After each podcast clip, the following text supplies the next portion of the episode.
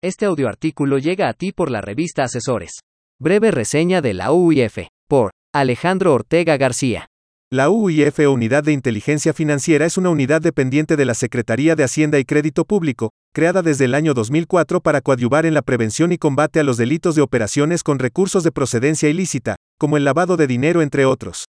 Esta unidad cobró relevancia en la administración de Enrique Peña Nieto, que bajo la dirección de su titular en aquella época el abogado Alberto Basbás Acal, famoso por el caso Polet Guevara, empezó una estrecha coordinación con la Fiscalía General de la República y se congelaron algunas cuentas, seguido por el licenciado Orlando Suárez López, los cuales han sido denunciados por usar a la Unidad de Inteligencia Financiera para fines políticos con la lista de los maléficos, donde figuraba entre otras personas el actual presidente Andrés Manuel López Obrador.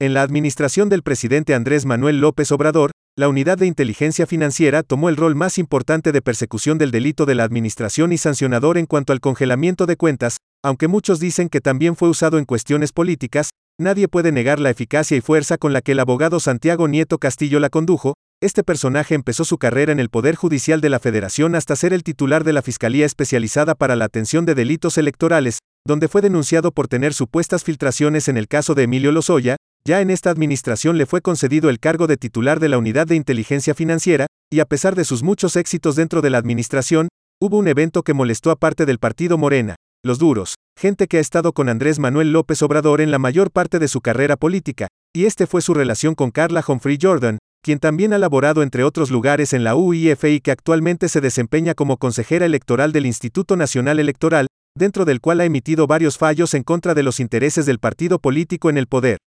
Se comenta que ella venía de sufrir un engaño de su anterior pareja Roberto Gil Swarth, mientras que Santiago Nieto venía de terminar por haber sido infiel a su pareja anterior. Lo que sí es sabido por todos es que hay una relación de amor verdadero entre estos dos personajes que llevó a una boda.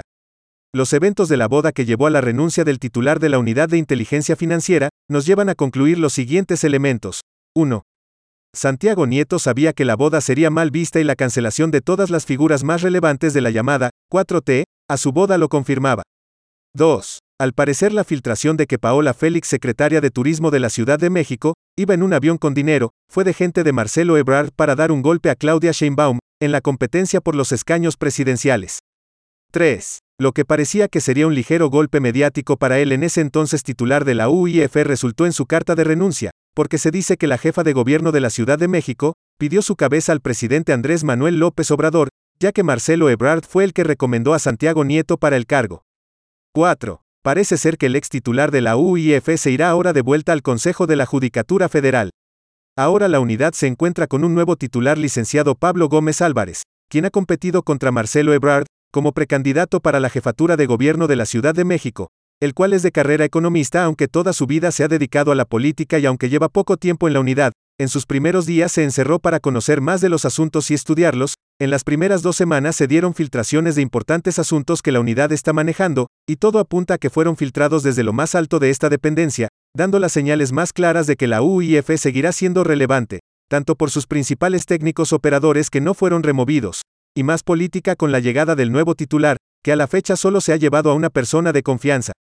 Respecto al actuar de la unidad en el medio administrativo y de procuración de justicia, se espera que las cosas tomen un paso más moderado en lo que el nuevo titular se adapta a la unidad, aunque éste cuenta con una mejor relación con el titular de la Fiscalía General de la República, lo cual podría llevar a una mayor sinergia de las investigaciones de la UIF y la posterior investigación de los delitos llevada a cabo por la FGR, con la información proporcionada, pero como diría la escritora Julia Navarro, cuando lleguemos a ese río ya hablaremos de ese puente.